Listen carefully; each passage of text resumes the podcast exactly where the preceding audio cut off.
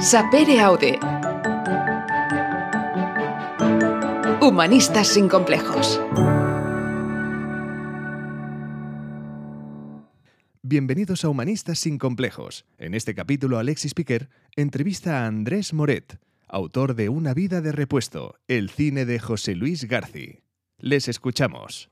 Bienvenidos a Humanistas sin complejos. Como siempre, soy Alexis Piquer y ya sabéis que en este espacio lo que hacemos es compartir nuestro amor por la cultura y las humanidades.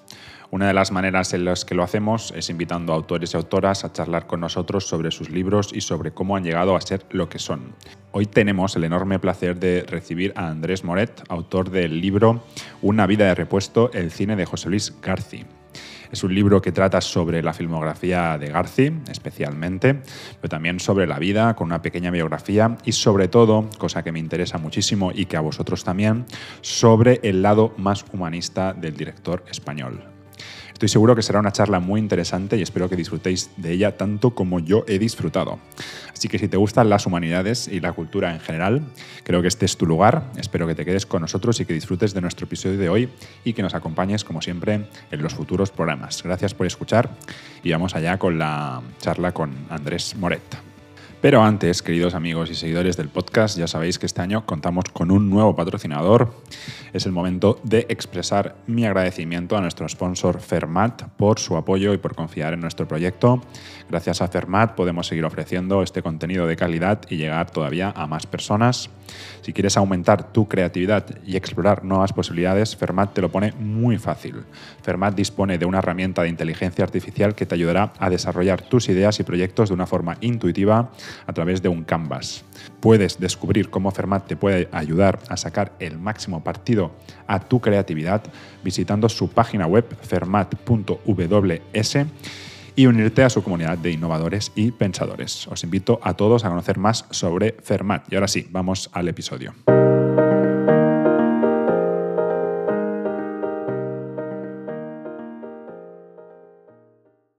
Bienvenido a, Humanistas y Complejos, querido Andrés, ¿cómo estás? Es un auténtico placer, por fin, por fin. Por fin, ¿no? Nos hemos visto varias veces fuera ha sido como una penitencia para llegar a este momento. nunca he tenido que, invertir tanto tiempo para una, para, una, para una charla en este podcast. La penitencia para ti, sobre todo, desde luego. Ahora comentábamos que, llevaba, bueno, llevo prácticamente los 15 días que dedico a, preparar cada podcast, porque voy empalmando uno detrás de otro, y que llevaba como una especie de intensivo de, de Garci, he estado dos semanas sin ir al, cine por, por, estar viendo películas de, de García y leyendo tu libro y te comentaba antes de poner a grabar esto que, que tenía ganas como que de, que de descansar, ¿no? De, que llegue, yo creo que mañana me iré al cine un poco para oxigenarme. Limpiar el paladar un poco con otro tipo de, de película para poder luego seguir viendo García, claro. Ahora limpias el paladar y luego sigues viendo. No, no, claro, sí, sí. Tengo alguna película ahí para volver a ver y alguna para ver de nuevo que no me ha dado, no me ha dado tiempo. Pero bueno, Andrés, yo ya te conozco y he podido compartir un poco de, tiempo contigo para, mm, para hoy pues, poder eh, hablar sobre este libro que has escrito, que es Una vida de repuesto, el cine de, José Luis Garci.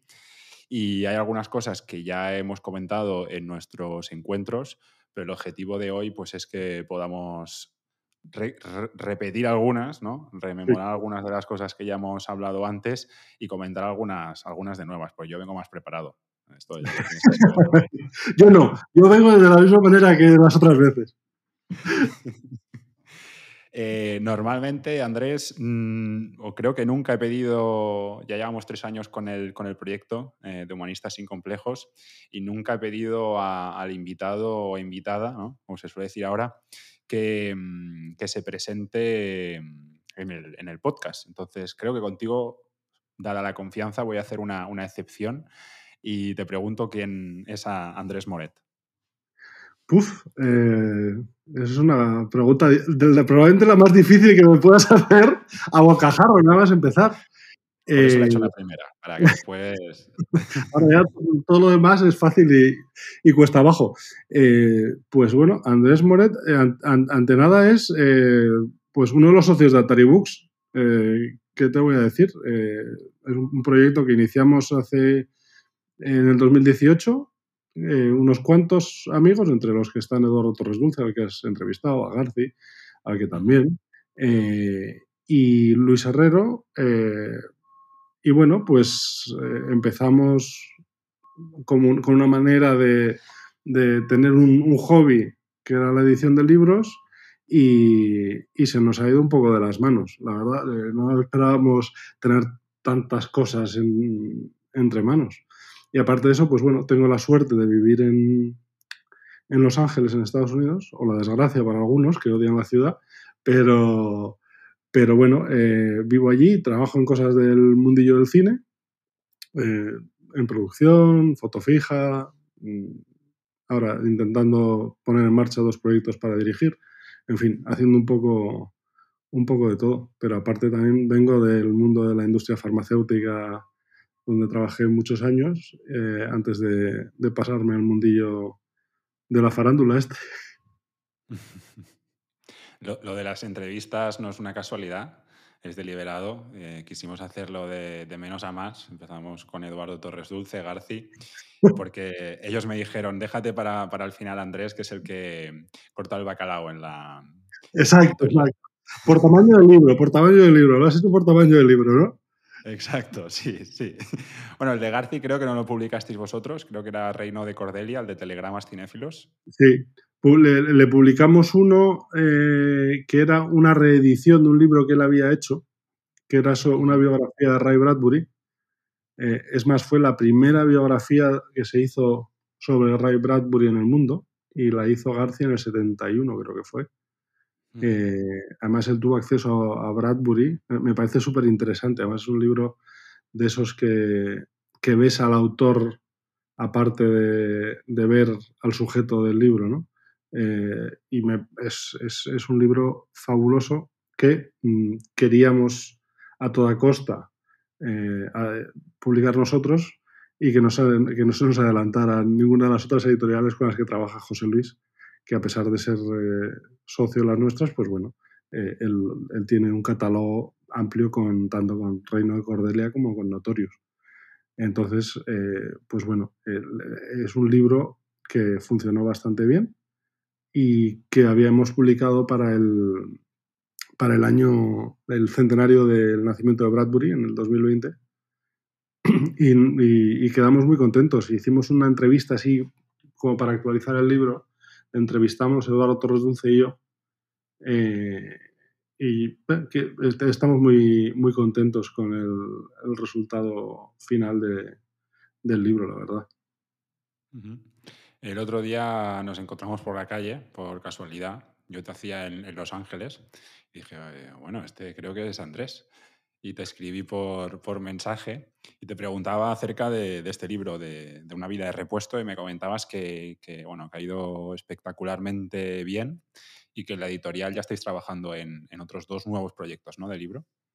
Sí, eh, eh, nos ha pillado por sorpresa, la verdad, el, lo bien que, ido el, el, libro, porque, bueno, pues no, no, no esperábamos eh, quedarnos sin libros tan rápido eh, me parece que hoy he, mirado los que quedaban en tiendas por ahí de, toda España y quedan 140. Habíamos publicado 1000 eh, y quedan 140 solo, con lo cual eh, es algo que ni se nos pasaba por la cabeza el, el poder hacer algo, algo así.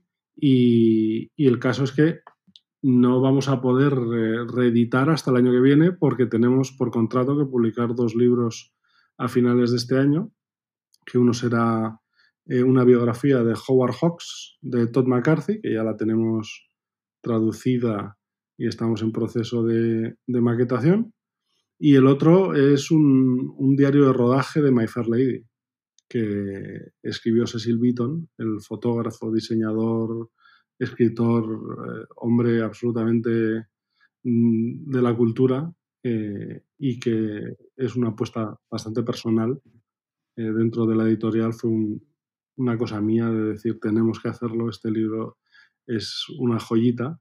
Y tanto Garci como Torres Dulce me apoyaron, porque, bueno, había algunos que decían, esto no se va a vender. Digo yo que sí, hombre, que sí, que, se, que, que My Fair Lady seguro que, que se vende.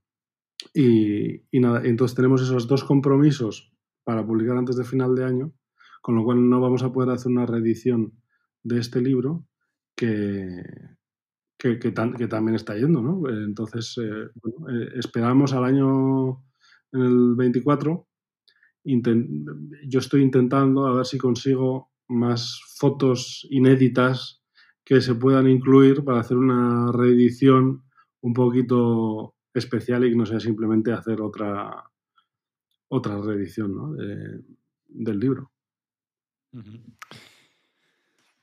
Nos comentas que el, que el libro eh, está yendo muy bien y que, bueno, de aquí a un año haréis una, una reedición. Entonces me gustaría empezar a hablar un poco sobre los, los distintos eh, apuntes que he ido haciendo en el, en el libro. El libro empieza con una introducción donde explicas cuál fue tu aproximación a esa figura que es García. Digo figura porque en esos, en esos momentos para ti era, no sé si una figura, un, una star o... ¿Cómo, cómo, cómo, cómo fue tu, tu acercamiento a, a, a Garci? Pues es, es, muy curioso porque yo realmente eh, a Garci le conocía del fútbol, de ver el, estudio estadio y de los comentarios y luego en el ABC escribía las, las crónicas de mundiales y, y Eurocopas. Entonces, eh, a mí cuando un día, y, claro, yo vivía en el mundo del fútbol, para mí no había nada más que el fútbol, eh, y como todo, toda la gente de mi clase realmente, ¿no? Vivías, pensabas, eh, soñabas con fútbol y escuchabas a todos los comunicadores de la época, eh, Pedro Pablo Parrado, José María García, luego de la Morena, en fin, una cantidad de gente que, este, en este país todo el mundo habla de fútbol y le gusta el fútbol y, y quiere ser fútbol. Entonces, eh, cuando mi madre entra en la habitación para decirme que, que si quería ir al cine con, él, con, mis padres a ver una peli de Garci, yo me quedé un poco diciendo, pero ¿y este señor? Pero si este señor es, es el que hace fútbol, ¿no? Que, que, que, hace un tipo que hace un programa de fútbol haciendo películas. Y pasé, y pasé porque me pareció algo ilógico, ¿no? Digo, hay que ser un poquito específico, aquí cada uno hace lo que hace. Eh, y sin embargo, años después, cuando por fin vi Canción de Cuna, eh, dije, joder, qué rabia no haber ido con mis padres y haber vivido este, esta película que te llega tan adentro ¿no? y que es tan bonita.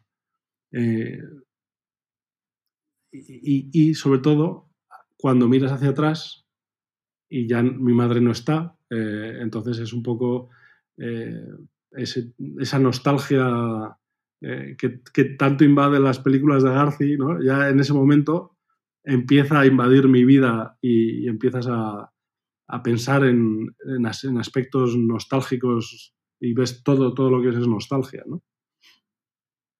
¿Hubo algún momento específico en el que te acabaste a, de enganchar a, a Garci? ¿Y, ¿Y, fue alguna faceta más que otra? Es decir, ¿lo que te ha enamorado más de Garci es su cine?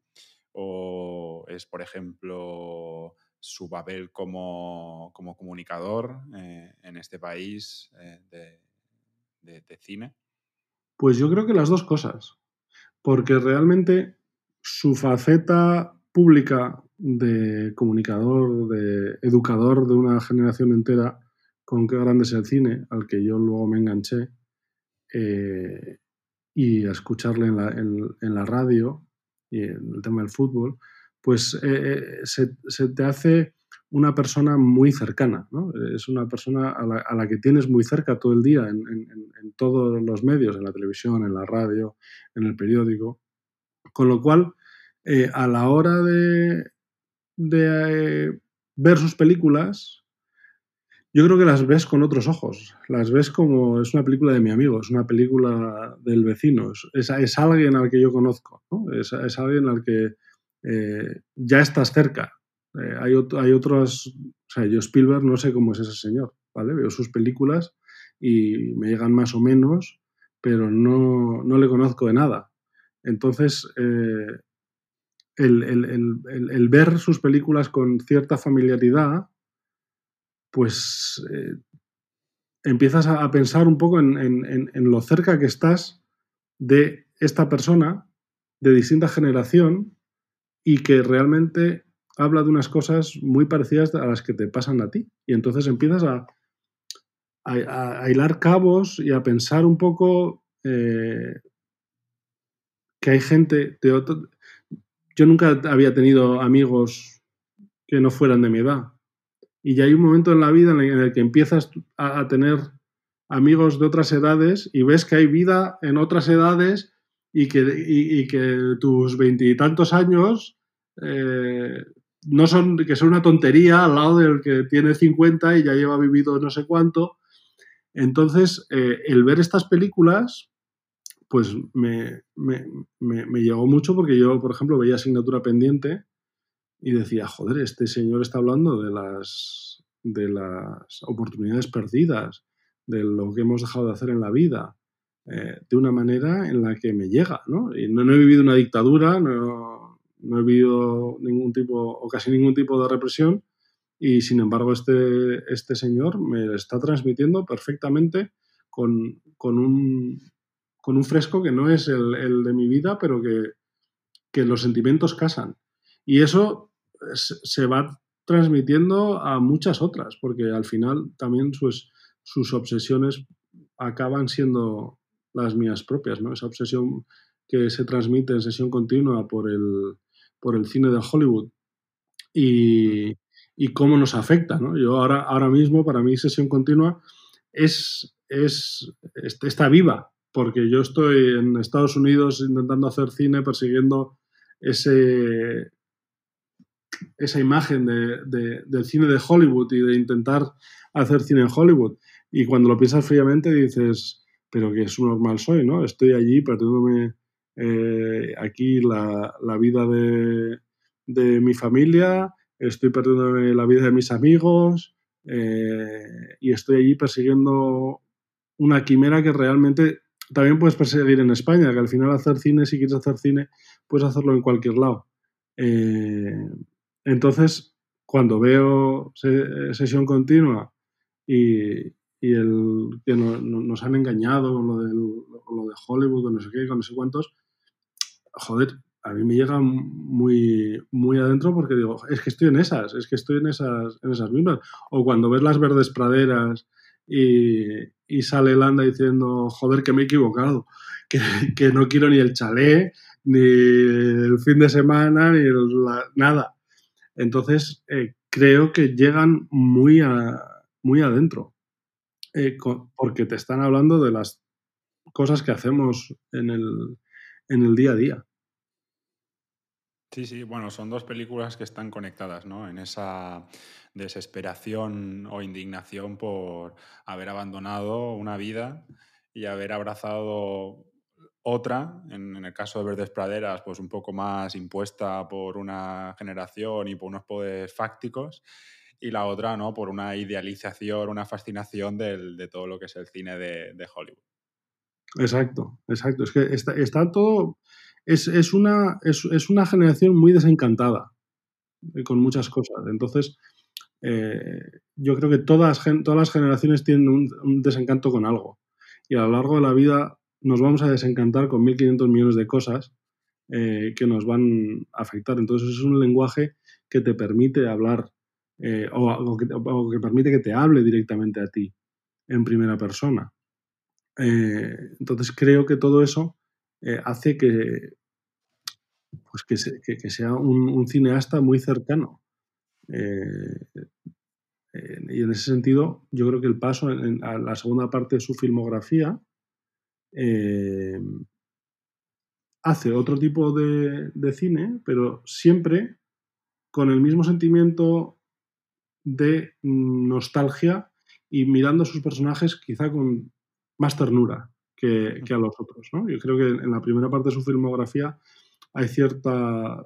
juzga de cierta manera a sus personajes y creo que en la segunda parte mm, se permite el no juzgarles. Los crea y, les da vida sin, sin juzgar sus, su, estatus moral, digamos, eh, y creo que eso hace que eleva, eleva su cine de la segunda parte de su filmografía. Aparte es un cine visualmente mucho más refinado. Creo que la manera de entender a sus personajes le, le dota de, de más empaque. Y ciertamente, perdón, eh, lo transmite eh, al espectador eh, en el aspecto este nostálgico de cosas que a mí me, ¿sabes? sin llegar a hablar de la situación de, un, de, sus contemporáneos, al echar para atrás y mirar para atrás, habla también de cosas como muy de, de, la España actual. por ejemplo, mm, yo lo, vi muy claro con el Crack Zero. Me parece que es una película eh, eh, que está casi reivindicando la transición. Ahora que le da a todo el mundo la transición por todos lados, eh, creo que él con esa película, haciendo una película que, se, que, sucede en la transición y volviendo a hablar de la muerte de Franco y de lo que en aquella época se hizo y de los miedos, reivindica un poco la, la transición también de esa manera. Y me he puesto a hablar y se me ha ido... No te preocupes. No te, preocupes. Volvamos un momento al, inicio del libro, porque tú efectivamente te vas adentrando en esa figura de Garci. Empiezas a ver su cine, empiezas a leer revistas suyas, empiezas a ver los programas de televisión. Y llega un día que vas a una librería y preguntas por un libro de sobre Garci, no de Garci. Ellos te dicen que sí, que libros de Garci tienen algunos, porque Garci ha escrito bastantes, pero tú ante esa respuesta, pues incrédulo, dices, pero ¿cómo no puede haber un libro de, un director tan importante en la historia de, España? ¿Qué significó eso para ti? Esa negativa, porque en el libro creo que comentas que fuiste como dos o tres veces porque no te lo querías creer. ¿Qué significó eso? Claro, porque el, la, persona en la, en la tienda no, no, no estábamos comunicando. Yo preguntaba por un, libro de Garci eh, y, claro, un libro de Garci, el hombre entendía que era un libro eh, que había escrito Garci. Y yo le decía, no, pero un libro sobre Garci. Y dice, no, no tenemos. Eh, y yo pensaba, pues les ha agotado, evidentemente, semejante figura se les ha tenido que agotar. Pero bueno, yo decía, bueno, pues ya volveré. Pero yo no insistía, no, intentaba, porque el hombre no, quería hacer conversación, digo, pues tampoco le voy a, dar el coñazo, ya vendré, habrá otra persona y a lo mejor me atiende mejor. Entonces yo volvía. Tú no podías ni considerar ¿no? que no hubiese un libro. Exacto, decían que no lo tenían era porque eso, que se les había agotado o no, no. Porque, joder, Amenábar acababa de salir y ya tenía un libro dedicado que le habían escrito. Eh, y apareciéndome un director excelente, Amenábar, ¿no? Pero llevaba una película. Y digo, me parece que, claro, que seguro que hay. Digo, si hay libros de todo Kiski, ¿cómo no va a haber un libro sobre García? Eh, y, solo fue hasta que en una cena con Eduardo Torres Dulce eh, le, pregunté, le dije, oye, no paro de ir a las tiendas y me dicen que no hay libros sobre García, ¿me puedes conseguir uno? Y me dice, no, si es que no hay y me quedé absolutamente estupefacto. digo, joder, pues tenía razón el de la tienda, que no había. O sea, es que no quería, no, es que no me quisiera dar el libro, es que no lo hay. Y, y, en ese momento, eh, pues cometí la bilbainada de decir que, ah, bueno, pues voy a escribir yo uno. Y a Eduardo le pareció fenomenal. Dice, ah, pues muy bien, seguro que lo harás muy bien. Además, tienes mucho cariño a su cine, tal. Y yo pensé, pues si lo dice Eduardo, que lo voy a hacer muy bien, pues a lo mejor lo hago muy bien. No necesito más. Exacto, bueno, pues nada. Que no, se dieron las dos premisas, que no haya libro y después que Eduardo te dice que lo vas a hacer muy bien.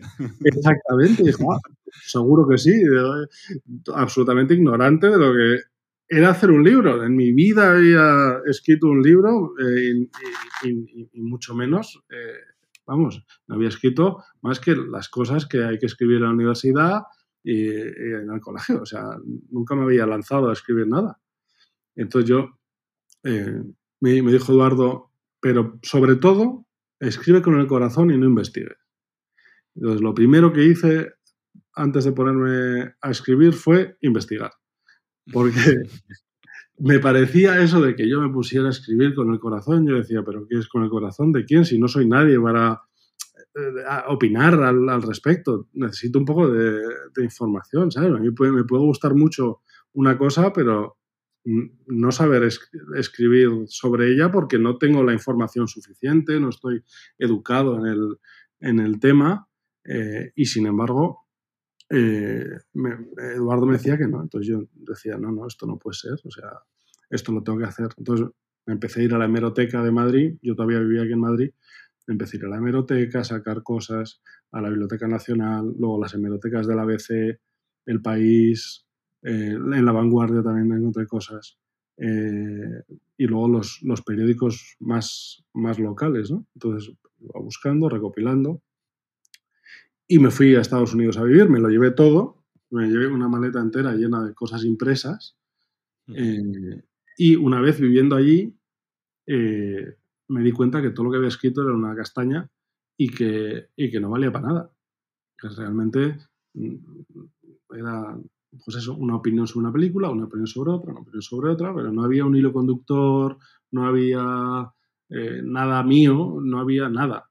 Entonces lo rompí todo y volví a pensar a ver cómo podía estructurar el libro de una manera en la que me tuviera sentido, que alguien que se lo leyera pues viera un cierto o, que le llevara por un, por un cierto camino. Así que eh, dije, bueno, lo que tengo que hacer es irme a la fuente, que es Garci.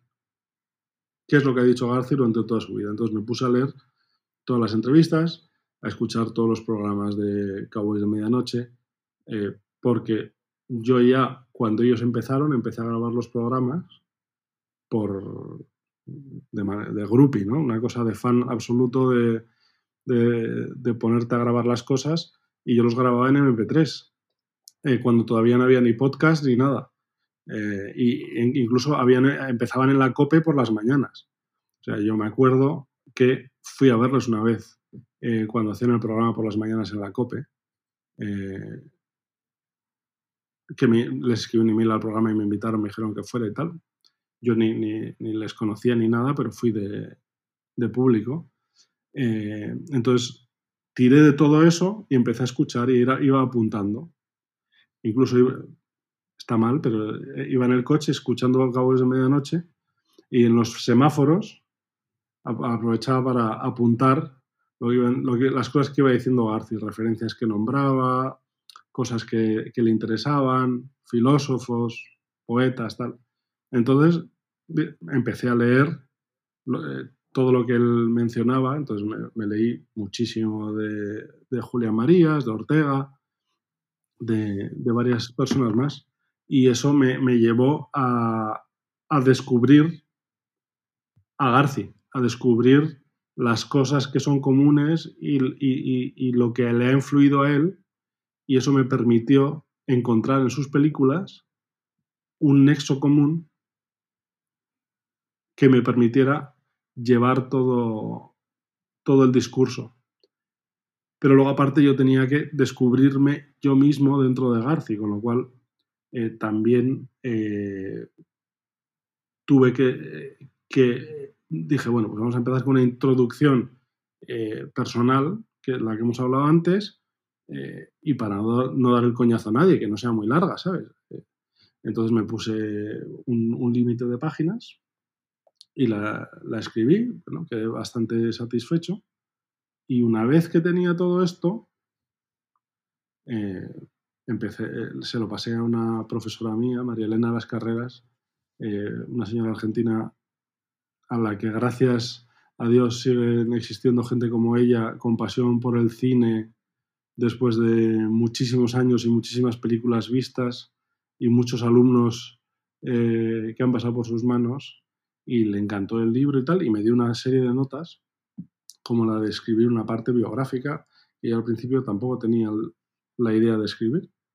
Y también metí en la parte biográfica, pero ¿cómo hago yo una biografía de Garci? Pues volviendo a Garci, lo que él ha dicho y qué pasaba en aquella época en España, en Madrid, alrededor de las cosas que le gustaban, el fútbol, el boxeo, lo otro, y, así pues creé también ese, ese mundo hasta que él empieza a hacer cine y una vez que él empieza a hacer cine ya entramos en la parte de las películas y hablamos de las películas.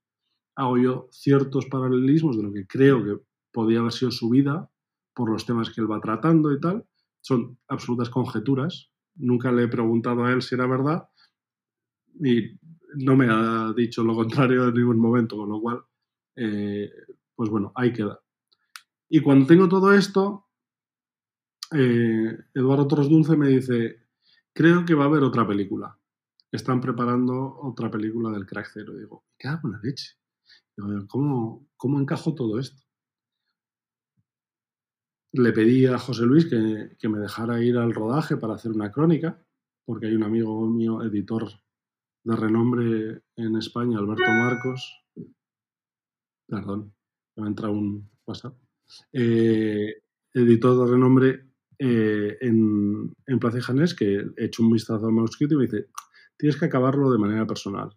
El libro has empezado de manera personal, tienes que acabarlo también de manera personal. Entonces se me ocurrió que una crónica era la manera perfecta para acabar el, libro.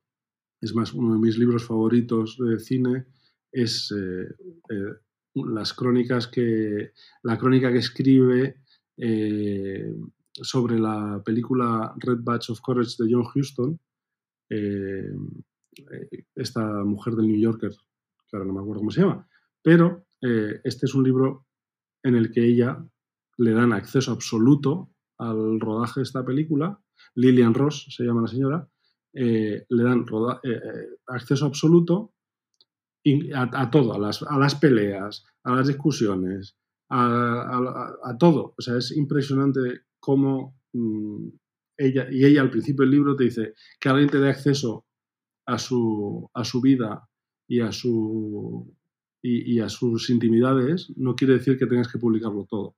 Tienes que ser lo suficientemente inteligente para eh, dar lo que necesitas dar para contar la historia sin necesidad de contar todas las miserias de esa gente, porque realmente tú tienes una responsabilidad eh, una vez que ellos te abren sus puertas.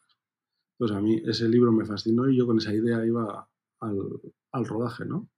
Y, gracias a Dios eh, me, dio acceso al rodaje y estuve en el rodaje encantado. Eh, y además me puse a hacer fotos. me permitió eh, ponerme a hacer foto fija, eh, con lo cual yo iba tomando fotos y... Pero el único día que te pidieron unas fotos para pasar a la revista Fotogramas, ese día es el día que no tienes la cámara, ¿eh, Andrés? Exactamente, ese día. Ni, no llevar la cámara, ni el ordenador, ni las fotos. Digo, el único día que me lo traigo es el día que me lo piden. Maldito Murphy.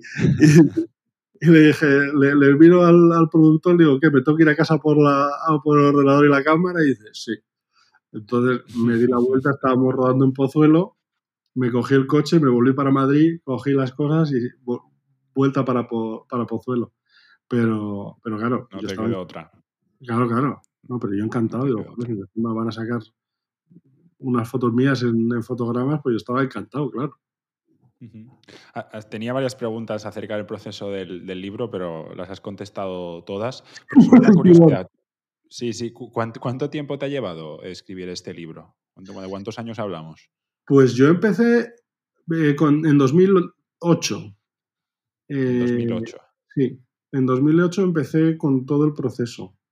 Eh, en 2012 fue cuando publicó la de Holmes y Watson que después de eso ya pensé, bueno, aquí ya hemos acabado y aquí lo tengo todo listo y tal. Y entonces yo eh, iba finalizando, iba acabando, iba haciendo cosas, pero claro, tampoco le podía dedicar el tiempo que yo quería, ¿no? Tenía entre trabajos y tal, le ibas dedicando tiempo. Y claro, todo eso se va dilatando eh, y yo entonces no le, había, no le había entrevistado.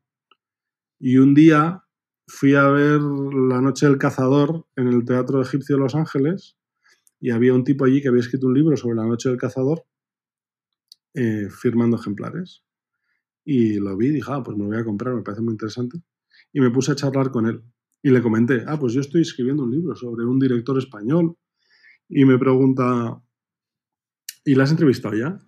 Y le digo, no, todavía no, pero bueno, le digo, tampoco tengo, creo que tenga la necesidad porque, bueno, él, es una persona muy, muy pública, hay muchas entrevistas suyas, aparte es amigo de un amigo mío, con lo cual creo que si tuviera necesidad no habría problema y, me dejaría entrevistarle.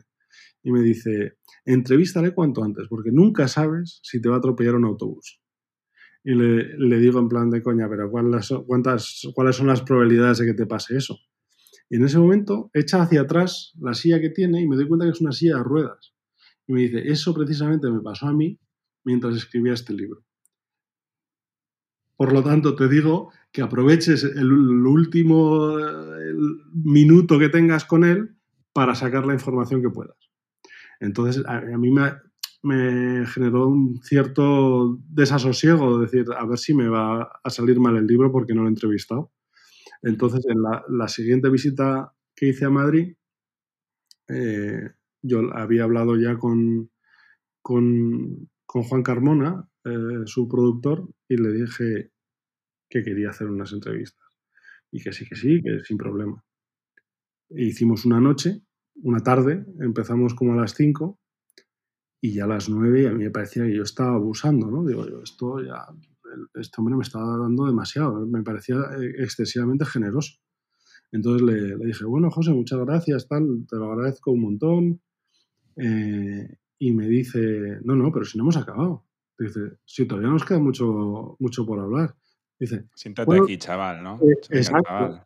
y le digo, es que he quedado a cenar y tal. Y dice, bueno, pues, ¿cuándo te vuelves a Estados Unidos? Y digo, bueno, no, hasta, hasta no sé cuánto no, no, no me vuelvo. Y dice, a ver, vamos a sacar las agendas, a ver cuándo podemos volver a sentar. Y, cerramos dos días más. Y, la verdad es que me quedé absolutamente eh, extasiado por el hecho de que me diera todo ese tiempo. Tengo 12 horas de entrevista grabadas eh, y me, me, pareció impresionante. E, eso, tiene un valor incalculable. Y toda esta historia la explicas al final del libro, para acabar, como bien decías, con algo, con unos apuntes personales que explican un poco también pues, lo que comentábamos antes, cómo ha sido tu, aproximación a Garci eh, y cómo has conocido a la, persona y cómo te ha ayudado todo eso a, escribir el, libro. Al principio del libro haces como, dedicas unas páginas a la propia biografía de, de, Garci. Entonces, em, no, sé, qué te parece si la, si la comentamos un poco. Sí, claro. Eh, García al final. García al final es un niño, ¿no? Que nace en Madrid eh, y desarrolla pues prácticamente toda su vida en Madrid. Y de hecho yo creo que todo su cine eh, pasa en Madrid o muy cerca de Madrid, también mucho en Asturias, por el norte. Y sí que tiene algunos, algunos viajes a Estados Unidos también. Pero mm, tú al libro le llamas Una vida de repuesto y me gustaría preguntarte qué supuso para la vida de José Luis García el, cine, ¿no? Para toda una generación que el cine era esa fábrica de, sueños y que vivían en una, en una realidad social, política, económica eh, e histórica muy, muy difícil. Quiero hacer una breve pausa para agradecerte por estar ahí escuchándonos y apoyándonos durante cada publicación de este podcast. Espero que estés disfrutando del episodio hasta ahora con Andrés Moret. Nuestro proyecto no sería posible sin personas como tú pero si quieres colaborar aún más, te dejo el enlace de Patreon en la descripción del episodio. También puedes visitar YouTube, donde encontrarás comentarios y reflexiones adicionales sobre cada episodio. Y sobre todo, si te interesa seguir lo que es mi viaje cultural personal, es decir, la actividad cultural que tengo cada semana, te invito a suscribirte a mi newsletter semanal en la que comparto esas cinco capturas culturales de mi semana. Dejo también el enlace en la descripción de este episodio. Vuelvo a agradecerte tu apoyo y espero seguir contando contigo en este viaje. Ahora volvamos al episodio con Andrés Moret sobre el cine de José Luis García. Sí, para ellos era una, vida muy complicada. En, aquella época en España estaban las cartillas de racionamiento, hacía frío, no tenías dinero para la calefacción, en fin. eh, una situación muy complicada. Eh, de la que pues supongo que todo el mundo intentaría hacer, sacar lo mejor posible de, la situación. Eh, y entonces ir al cine suponía evadirse de todo eso, salir a un mundo que nunca habían visto. Incluso el nodo, ¿no? Garci siempre ha alabado mucho el nodo porque veían cosas que nunca jamás verían en, en, en, el día, en su día a día, ¿no? Les, enseñaban partidos de fútbol, les enseñaban cómo vivían en, en otros sitios de, del mundo, en fin, estaba, estaba muy, muy enganchado al, al, a todo el proceso. Y si a eso le añades una sesión doble, eh, ver dos películas del tirón, que estabas calentito en el cine, que tenías pipas y que estaba seguro, ¿sabes? En un sitio en el que se consideraba estar seguro, eh, qué mejor vida de repuesto ¿no? que, que esa. que al final que es, es, un poco lo que de, eso se trata, ¿no? Evadirte de tu propia vida y que te durante dos horas eh, estés eh, metido en, en, en, otro mundo, en otro, en, otro país, en otros personajes. Es un poco lo que realmente eh, es el efecto del cine americano, yo creo, en, muchos de nosotros. El, yo cuando me mudé a Estados Unidos, para mí no había nada que me fuera ajeno.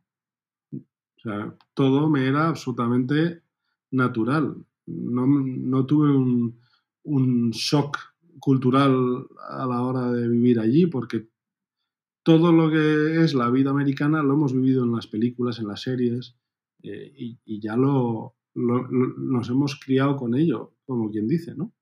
Eh, entonces, eh, realmente es, esa vida de repuesto eh, existe a cualquier nivel, yo creo, ¿no? te, permite, ahora mismo las series, creo que es una vida de repuesto para mucha gente, ¿no? llegar de casa a trabajar y meterte la paliza de cinco episodios seguidos de una cosa que te abstrae totalmente de, las durezas de tu, de tu vida. En su casa, Garci, explicas que recibió, sobre todo por parte de su padre, que parece ser una figura importante en cuanto a lo cultural, aunque eh, seguramente también eh, pues la escuela tuvo un papel importante, su madre, pero mm, explicas que, que, él recibió una educación cultural muy amplia, ¿no? sin ningún tipo de, de clasicismo, eh, con interés pues, por el cine, por la lectura, pero también por el deporte, el fútbol, el boxeo. ¿Cómo, cómo fue esa educación y después también cómo eso se traslada también a su cine, ¿no? Eh, y un poco también a su manera de divulgar. Es, absolutamente, porque realmente eh, como decíamos antes, sus personajes no son juzgados, ¿no? Eh, sus personajes viven en sus películas. Y yo creo que es algo mm, muy importante el hecho de que pudieran ir eh, un día al boxeo, el otro al campo del gas a ver una cosa de lucha libre, otro al fútbol, pero también iban al Museo del Prado y a, y a ¿sabes? Y a, una exposición de, lo que fuera. y a la vez leían no sé, cuál, eh, Benito Pérez Galdós. Quiero decir, es, es lo que es, es, algo muy no español en ese sentido. Bueno, somos, creo que, un, país bastante divisible, divisivo. Eh, todos los adjetivos que le puedas dar eh, que empiecen por divis,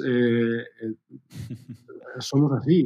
Y, y, en cuanto vemos a alguien con el marca en el brazo, como decía Garci, ya estás juzgando y piensas que es un tarugo que solo se el marca y ves a uno con el país y, es de izquierdas y ves a uno con el ABC y, es un facha y, tenemos esas concepciones en la cabeza que son muy, muy, muy provincianas. Eh, siempre ha roto con estos estereotipos, ¿no? Y le da un poco igual al final ha dicho o sigue opinando lo que quiere, independientemente de lo que piensan los demás. Y seguramente esta visión está muy influenciada por esa educación que, recibió, ¿no? Muy amplia en, todos los aspectos. Es que creo que no hay cosa más, más importante que el poder hablar con quien quieras de lo que quieras eh, y, que, y no ser juzgado, ¿no? Por, porque te guste, yo qué sé, los coros y danzas aragoneses. Y, que no te digan, ya está este con sus coros y danzas, ¿no? Pues es algo que le gusta y tal, y, va a verlo. Lo mismo que te gusta, eh, vas al fútbol y a la vuelta te lees eh, Moby Dick, pues no sé. Eh, creo que, el, en este país todos aprenderíamos mucho y avanzaríamos mucho si, fuéramos así, ¿no? en, cualquiera de los del ámbito político eh, al ámbito personal me parece imprescindible, ¿no?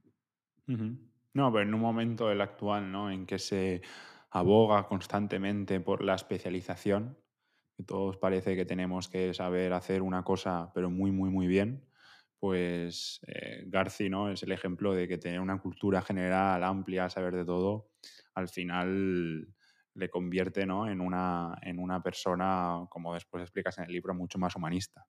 Y, por eso, por eso sus, películas tienen una cantidad de matices eh, increíbles. Es que si, si, no es así, eh, qué aburrido, ¿no? que una persona solo, sea capaz de hablar de una cosa o que solo sea capaz de interesarle una, cosa.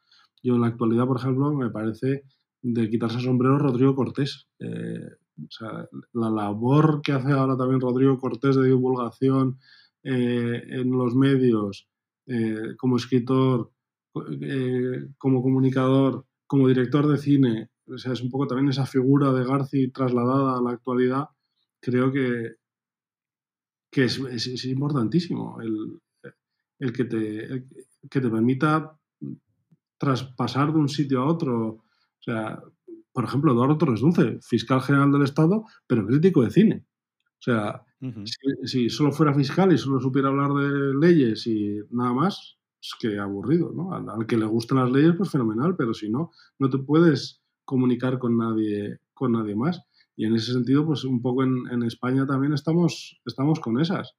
El de, el de Vox solo quiere el de Vox. El de Podemos solo quiere el de Podemos él y dices, joder, pero que si se puede vivir perfectamente compartiendo los espacios, hablando de todos de lo mismo y, y, simplemente teniendo ideas distintas, que a lo mejor escuchando lo que dice una persona no pasa nada por, por no estar en la posición de la verdad en lo que tú opinas. Simplemente piensa un poco en lo que te dicen otros. Y creo que eso, mm, García tiene esa capacidad en su cine de hacer eso.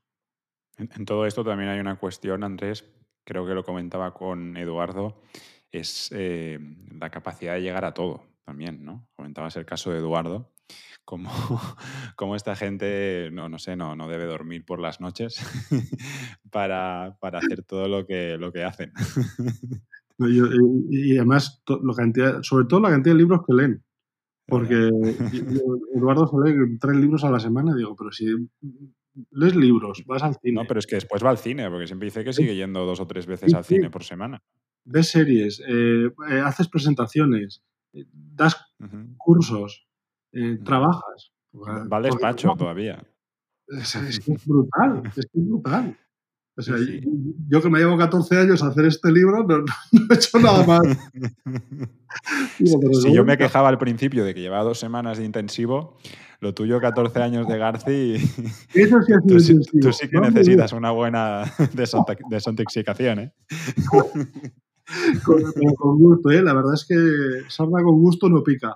el, el proceso ha sido bonito, o sea, ha sido una cosa bonita. O sea, eh, Seguro, hombre, también habrá habido momentos duros, ¿no? Como cuando quería escribir el libro y las cosas no salían y, y, seguro que decías eso de dónde me he metido, ¿no? Si nadie me ha, si nadie me ha obligado. Esto suele pasar cuando uno acepta un reto que requiere mucho esfuerzo y estás haciéndolo y dices, pero ¿quién me ha mandado a mí estar aquí haciendo esto?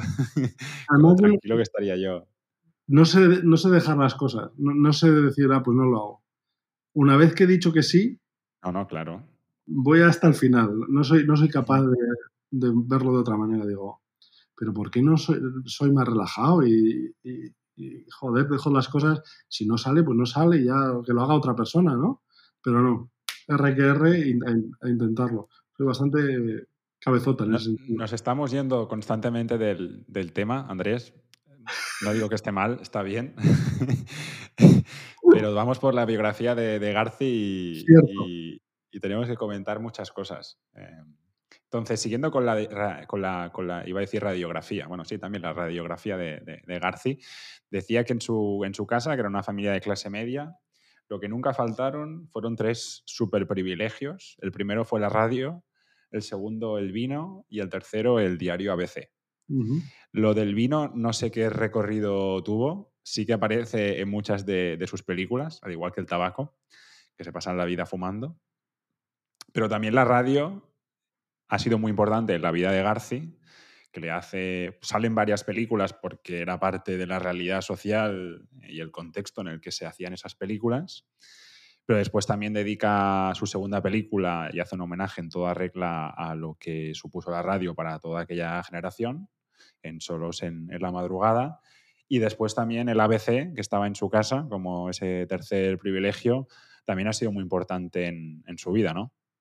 Sí, él, él, realmente alcanza esos privilegios que tenía de niño, eh, digamos, los dos privilegios del ABC y la radio, los dos se vuelve realmente un maestro de, de ambos, ¿no? Al final se hace colaborador de ABC eh, en, escribiendo crónicas, para los mundiales, eh, escribiendo artículos, terceras, terceras incluso premiadas, multipremiadas, eh, y luego el, el, tema de la radio, es un hombre de radio, o sea, lleva desde los años 80 haciendo radio, primero en Antena 3, después en la COPE, después en el radio, y, si a eso le añadimos que encima es un hombre de televisión, eh, podemos decir que cuando entró la televisión en su casa, eh, otro lujo, eh, ya ha, cumplido un, una especie de sueño dorado, ¿no?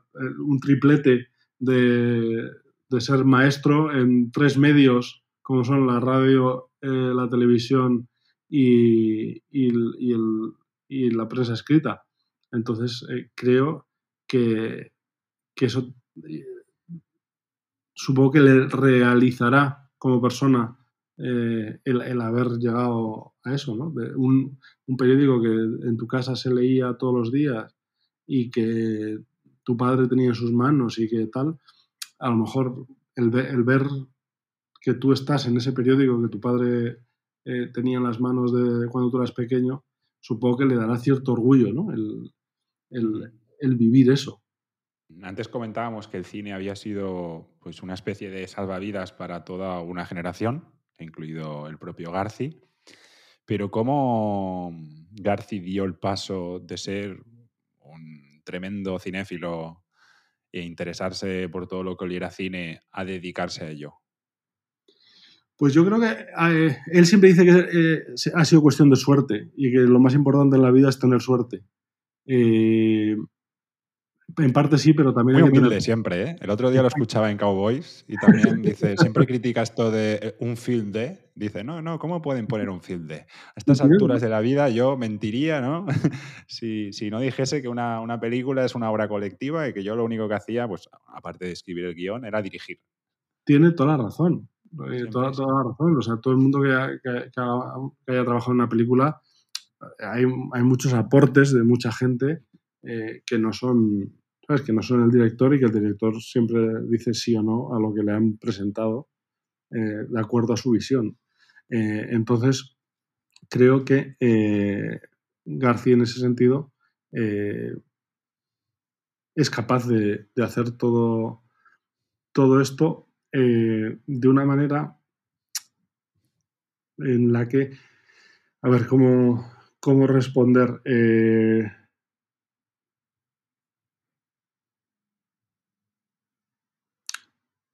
Repíteme la pregunta, a ver si puedo hacer, eh, puedo, puedo, enlazar el pensamiento anterior.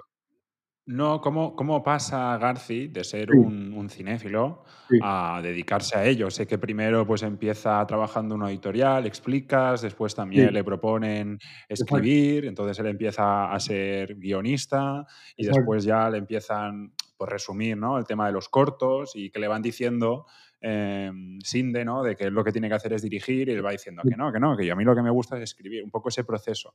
Exacto. Pues el, el Garci, el hecho de que en, en aquel, es una sociedad distinta a la de ahora, ¿no? Ahora estamos en una sociedad en la que eh, acceder a las personas que hacen cosas como películas es cada vez más, más complicado, cada vez tienes más cortapisas. Creo que en aquella época era un mundo en el que todo estaba más interconectado y cuando él quiere empezar a escribir y en el banco que era de los dueños de Taurus, eh, le dan la oportunidad de pasarse a la editorial Taurus a trabajar. Eh, una vez que él entra en esa, en esa dinámica, digamos, del mundo eh, Taurus, le permite entrar en un mundo de gente muy interesante que, era, que estaba conectada ya con el mundo del cine. Entonces, de ahí pasa a hacer crítica por la permeabilidad de los dos mundos.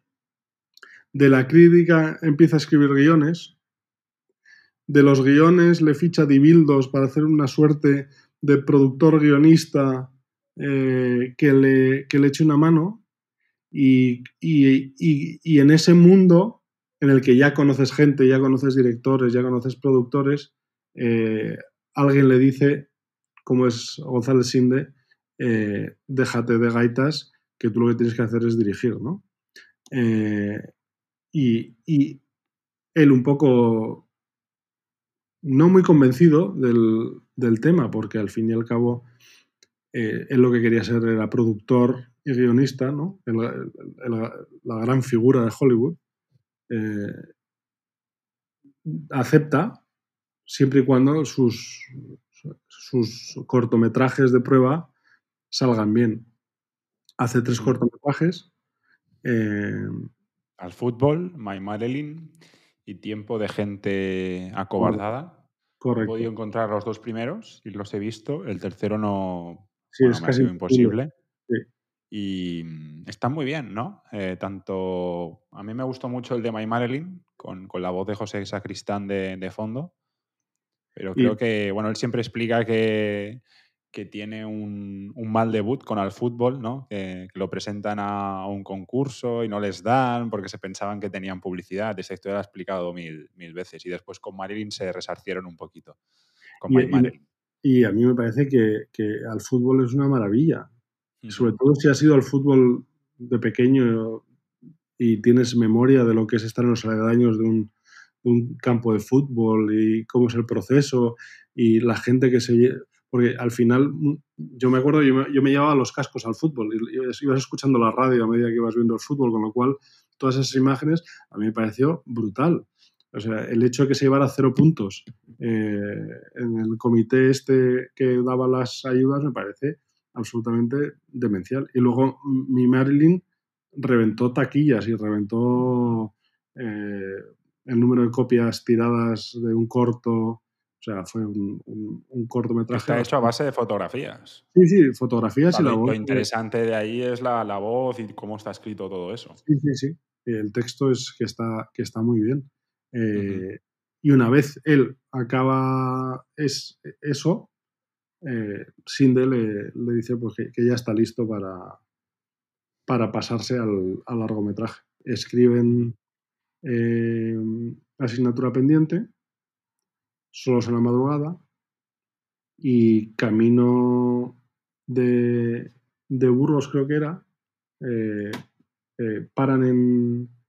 eh, van comentando la próxima película que quieren hacer y pasando por la Sierra de Madrid empiezan a hablar de la gente que tiene casa en la sierra, que fíjate tú, que que irse con la suegra, que no sé qué.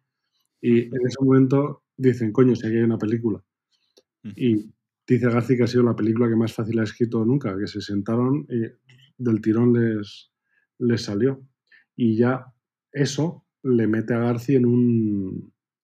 En, esas tres películas le dan una presencia a nivel eh, nacional que ya le han hecho director de cine, ¿no? Ya es un director de cine en toda, en toda regla.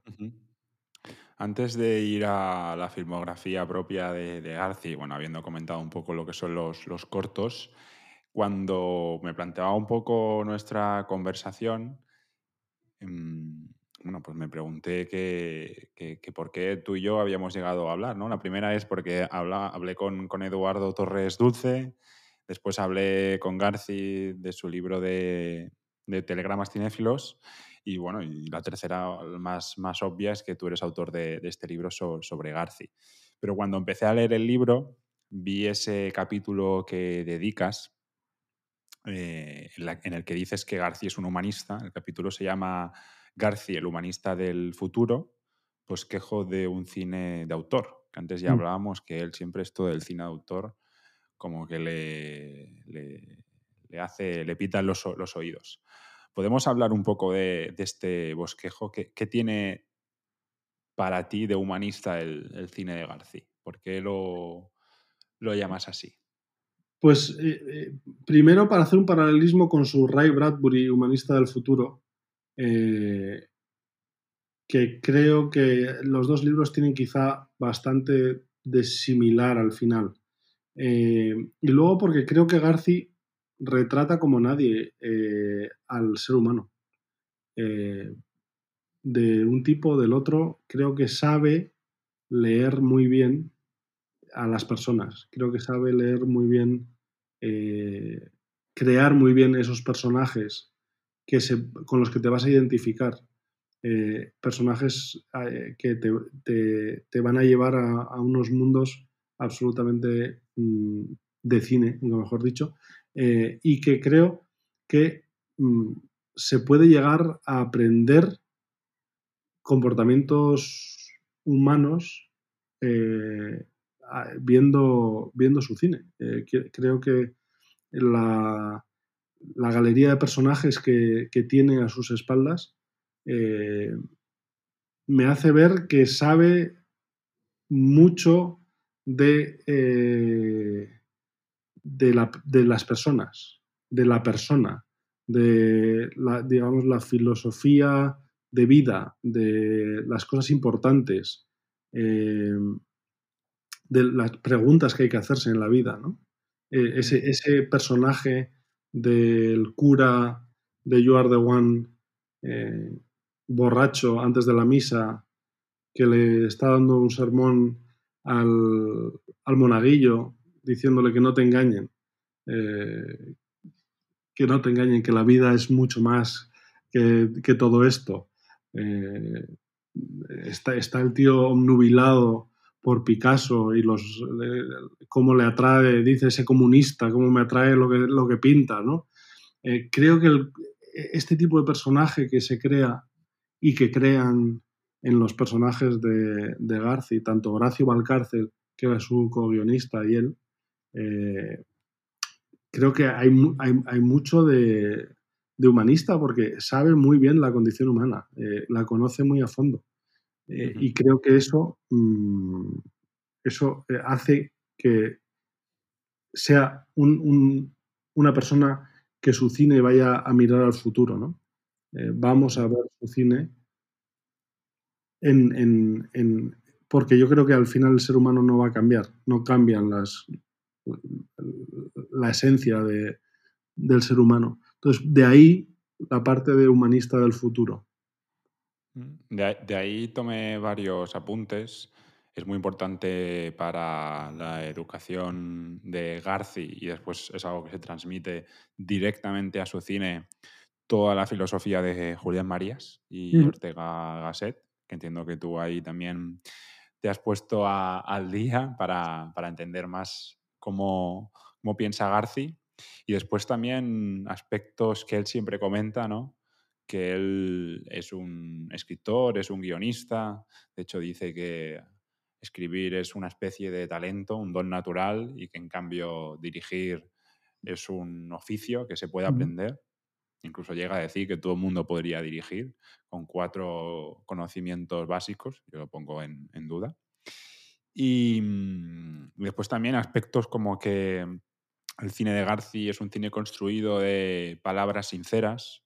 Él en el libro parece muchas veces ¿no? la importancia que le da la sinceridad en todas sus, sus películas y aspectos ya más propios de toda su lo que llamas caligrafía cinematográfica garciana, que ahí hay temas, pues, por ejemplo, como la relación con los autores, ese tómate la acción tan característico suyo que tú resaltas, sobre todo al, al final del, del, libro, cuando tienes esa experiencia en el rodaje del Crack Cero. Y después también los planos de, de cama, los planos en, en, una mesa, las elipsis, la utilización de la luz, los encuadres, los primeros planos, que en el libro pones pues que él tampoco es un gran fan de los primeros planos, dice poco, pero buenos, ¿no? Eh, es, es, es, ese menos es más. Y todo el estilo narrativo que tiene, que tiene su cine, ¿no? Eso es un poco el, el humanista ¿no? que está detrás del cine son, son, todas estas cosas, ¿no? Y, y, es lo que hace tan especial su cine y es seguramente por lo que tú dices que es un cine de autor, porque es un cine tan propio, tan identificable, ¿no? Eh, tú creo que, que me lo comentabas un día de los que quedamos, que tú te pones una película y dices, esta película es de Garci, no, no hace falta que te, que te digan mucho más. Sí, y, y, creo que no todos los directores tienen esa capacidad. De, hay directores muy buenos y que te hacen películas muy buenas, pero que la ves y no sabes si es de él o es de otro. Sin embargo, creo que Garci es muy identificable. Por eso es un, es un cine de autor. Eh, uh -huh. Y creo que es que no es debatible. O sea, a él a lo mejor no le gusta eh, que se use la, el, hecho de que es una película de, pero es una película de Garci. O sea, ¿por qué? Porque la identificas dentro de un estilo. Eh, y yo creo que eso... continúa se burla de eso, ¿eh? Aprovecha y para poner sí. la pollita y en la, la, conversación que tienen con el productor, dice que yo quiero una historia, quiero besos, quiero amor, déjate de. No sé cómo se llamará la película, pero. Eh, ¿Cómo era? Eh, me, me, me, me, canso despacio. O, sí, algo así. Algo así. y, y dices, efectivamente, se está burlando absolutamente de, de, de, toda la inteligencia, pero vamos, eh, no, él siempre se... lo dice. Él, él, él, para él el cine son las historias, es un cine que tiene que ser entretenido y que su modelo a seguir es el cine clásico de, de Hollywood. Pero después también le recuerda muchas veces en el programa de Cowboys, y esto creo que Eduardo se lo ha dicho varias veces, y es, puede ser que ahora tu cine no se vea como cine de autor, pero dentro de unos años García será una figura de culto en cuanto a cine de autor, lo que estamos comentando. No, yo estoy seguro. Estoy, estoy seguro. Yo creo que cada vez más está obteniendo el reconocimiento que se le debe dar. Eh, y creo que se, les, se le están reconociendo, eh, se le está reconociendo como figura de, de, nuestro cine.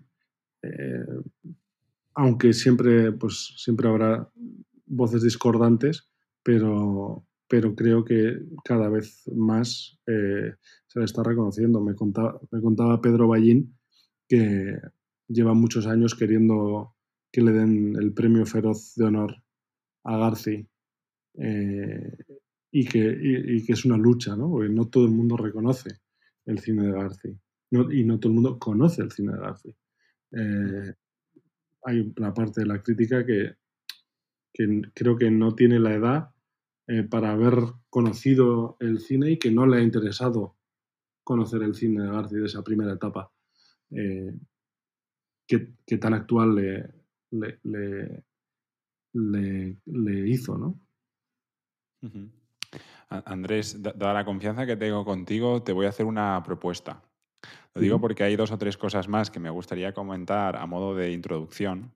Llevamos ya más de una hora y todavía no hemos empezado a hablar de la primera película de Garci.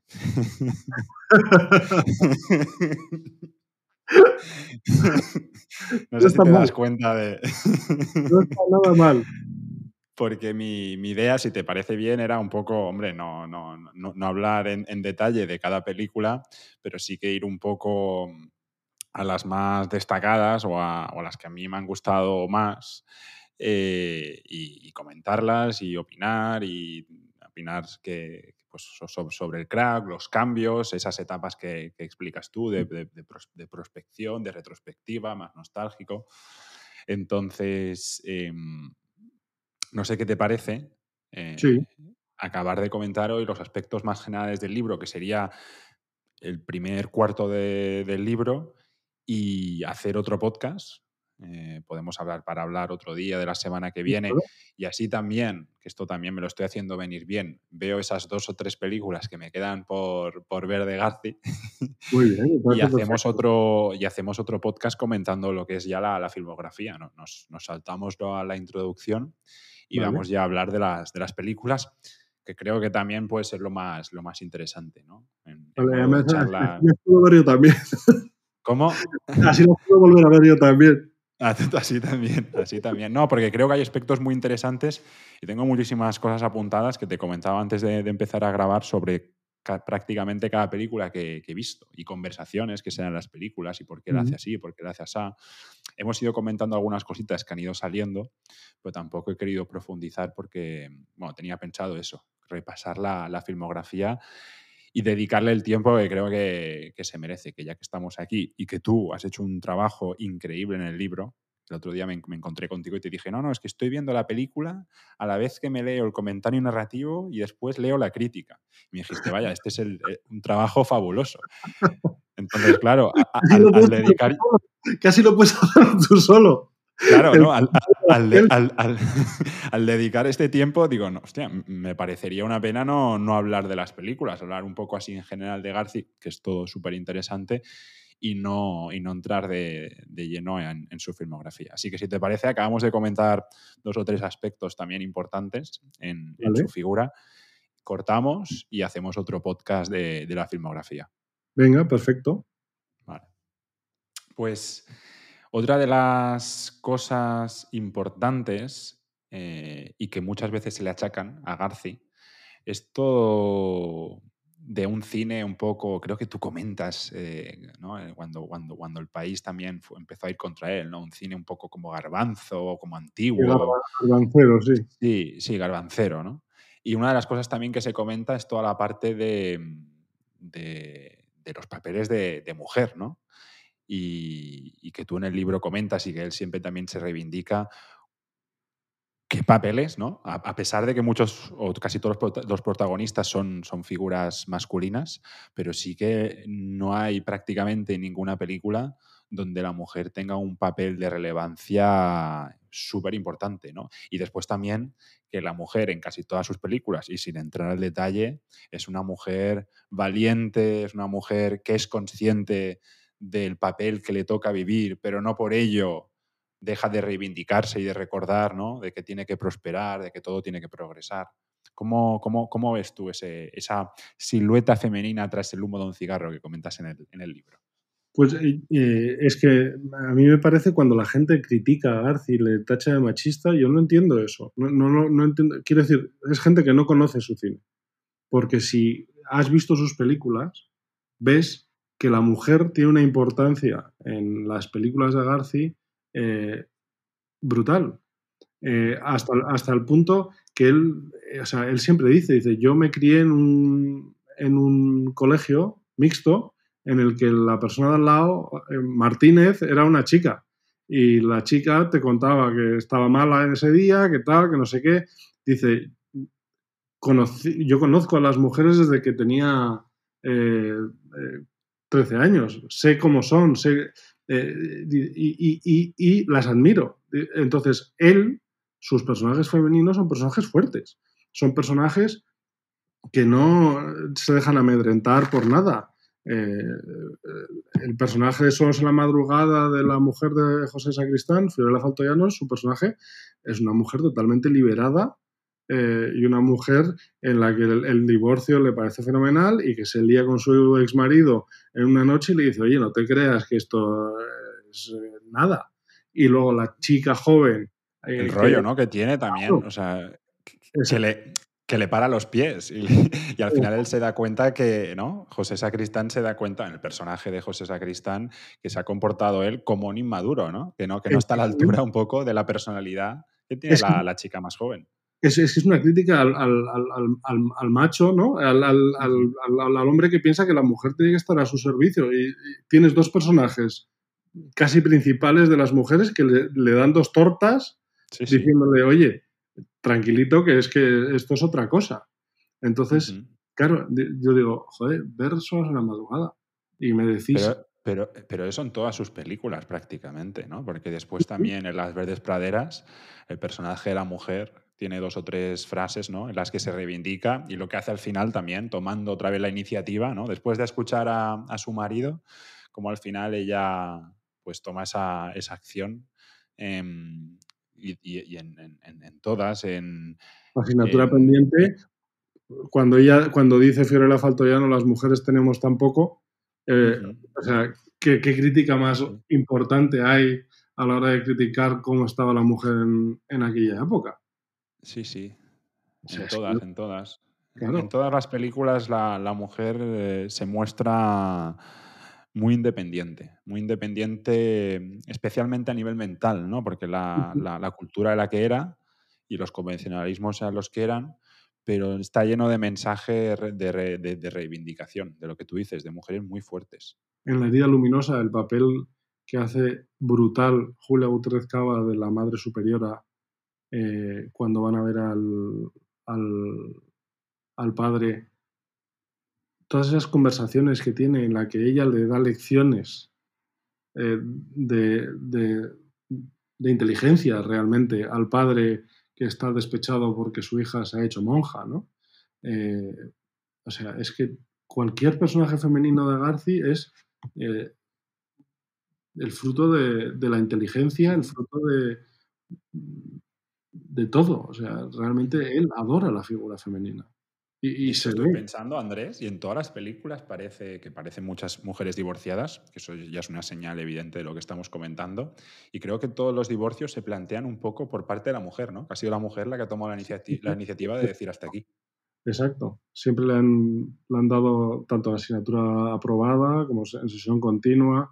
Cuando la mujer se mete a, se mete a monja y le deja a él cuando, cuando, le dice aquello de, eh, ¿sabes lo que es un flashback, Pili? Sí. le dice, ¿pero qué dices? De que tú y yo nos querramos un poco. Entonces, y que deje de hablar como John Wayne, ¿no? Exacto. Por favor, deja de vivir una película, coño. Son, las mujeres, son las que tienen los pies en el suelo, ¿no? En, la vida.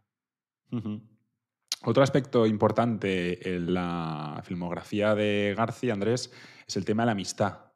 en, casi todas las películas, quien más o quien menos, se, construye una amistad. Y ahí es donde se dan muchas veces conversaciones súper emblemáticas, eh, que ya en el próximo episodio ya comentaremos.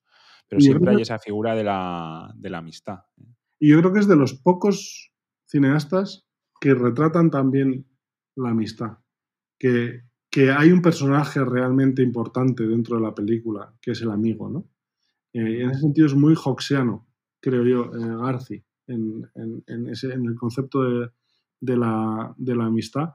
Eh, y, y, se, hace vital, ¿no? Siempre estás esperando el, el personaje del, del, amigo. incluso en, la, en, el Crack Zero, ese, ese diálogo en el que dice eh, necesito que hagas un trabajo sucio, moro, y dice, yo dejo lo que haga falta, dice, aunque esté, aunque esté cagando. Eh, es que es, es, un mundo de la verdadera amistad entre dos personas que, que, que, dices, joder, es que lo, lo, lo, lo pilla muy bien.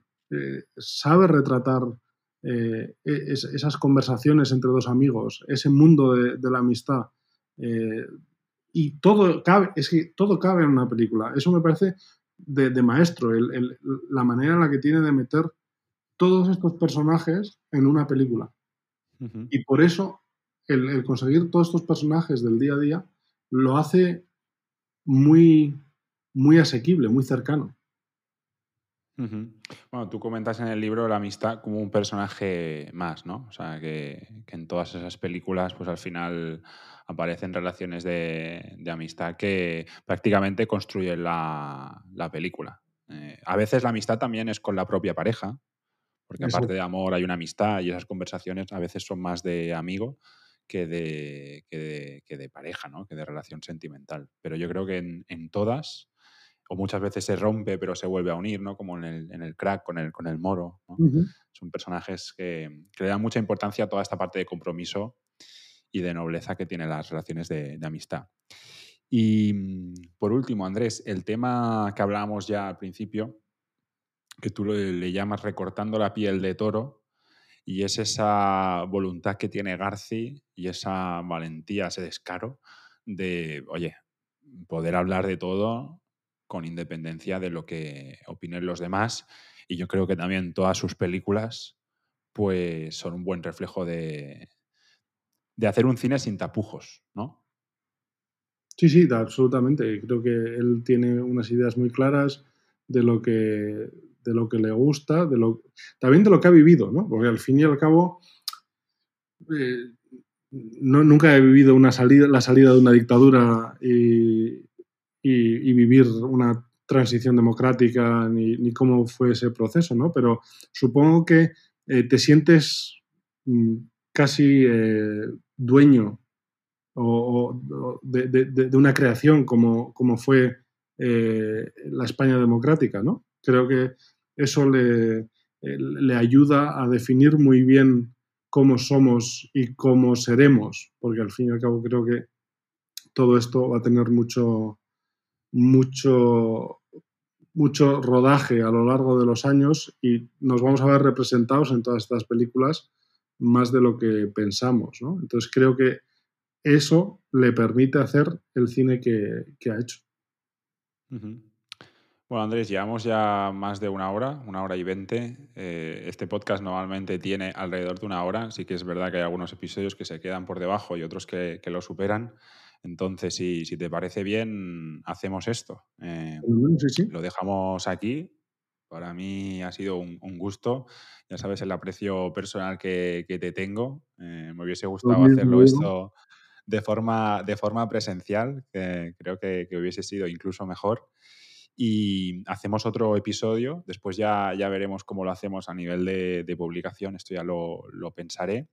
Pero hacemos otro, otro podcast únicamente y exclusivamente dedicado a la, a la filmografía de, de Garci. Fenómeno, ser- será un honor, Alexis, absoluto. Y el placer es mío siempre. Bueno, pues muchas gracias, Andrés, por... Es que, vas- es que es- este podcast está siendo único, porque es, es la primera vez que te pido que te presentes, es, eh, es la primera vez que corto y hacemos un, dos podcasts de uno. Está siendo una vida de repuesto. Una, una- una de repuesto. Un Estamos podcast de repuesto, es un podcast de repuesto. Es, es un podcast de repuesto. Estamos, estamos haciendo honor al, al título de, de tu libro. Andrés, muchísimas gracias por eh, dedicarnos un rato de, de tu tiempo. Eh, sé que mañana regresas a Los Ángeles, así que desde aquí te deseo buen regreso, buen vuelo y hablamos para seguir la semana que viene. Fenómeno. Mil gracias, Alexis. Genial, pues un abrazo muy grande, Andrés. Hasta luego. Que vaya bien. Y esto ha sido todo por hoy. Muchas gracias por escuchar nuestro episodio con Andrés Moret sobre su libro Una vida de repuesto, el cine de José Luis Garci. Espero que hayáis disfrutado tanto como yo al grabarlo y que hayáis aprendido algo nuevo. Quiero agradecer especialmente a Andrés eh, por estar con nosotros y también a su propia editorial, Atari Books, eh, por eh, facilitar toda la gestión de este podcast y sobre todo pues, por compartir con nosotros su experiencia y todos sus conocimientos sobre el cine de Garci. Ha sido un placer tenerlo como invitado y ya habéis visto que lo tendremos de nuevo en el futuro para profundizar sobre la filmografía de, de Garci. También quiero dar las gracias a todos vosotros, a todos nuestros seguidores y a todas aquellas personas que nos siguen apoyando. Sin vosotros este podcast no sería posible. Espero de todo corazón que sigáis escuchando y compartiendo nuestros episodios con vuestros amigos y familiares. Os recuerdo que este podcast está patrocinado por Fermat. Eh, podéis visitar su página web en fermat.ws y unirte a su comunidad de innovadores y pensadores. Y como siempre, no olvidéis seguirnos en todas las redes sociales y suscribiros a nuestra newsletter, Mi Viaje Cultural, y disfrutar de todos nuestros podcasts en las distintas plataformas de distribución. Tenéis todos los enlaces en la descripción de este episodio. Nos vemos en el próximo episodio de Humanistas sin Complejos. Adiós, adiós.